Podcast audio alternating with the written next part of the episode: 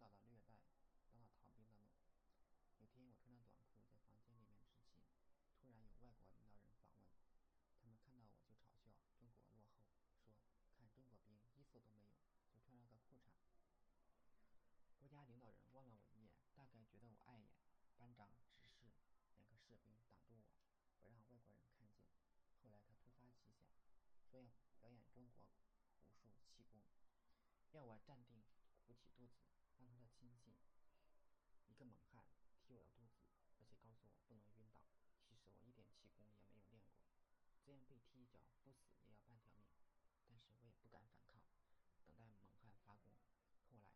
班长觉得这样子不过瘾，干脆把整个班的士兵召集过来，让我们排成一排，让刚才的猛汉用罗圈腿这一招把我们整个班的人踢倒。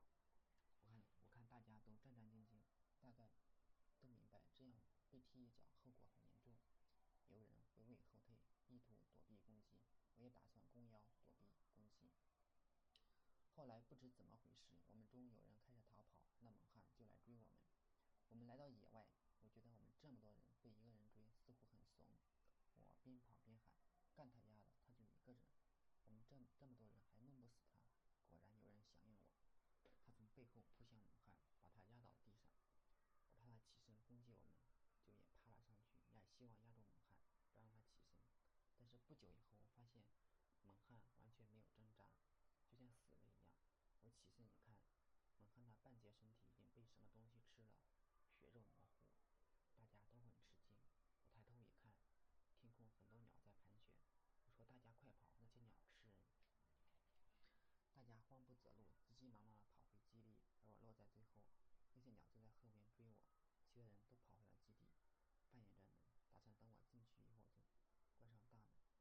但是那鸟距离我越来越近，就在我侧身准备从大门进去的时候，鸟开始啄我。我感到钻心似的疼痛。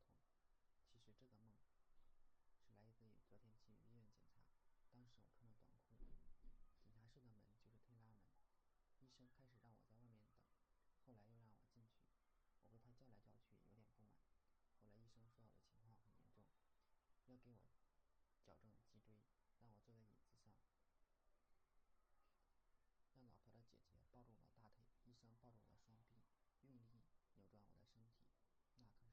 真的是钻心的疼痛。后来医生告诫我不能干重活，不能睡床垫，最好做引体向上来纠正脊椎，要不然过几年侧弯严重的话就要做大手术，而且不一定治得好。我被吓了半死，大概对医生有些不满吧。所以在我的梦里边，医生就是衣冠楚楚，把小问题说成大问题。我对医生半信半疑，我觉得他说的久坐，经常侧睡，坐姿不对。导致脊柱侧弯，压迫到神经，所以左胸才会疼痛是对的。之前我一直以为是肝脏有问题，因为最严重的。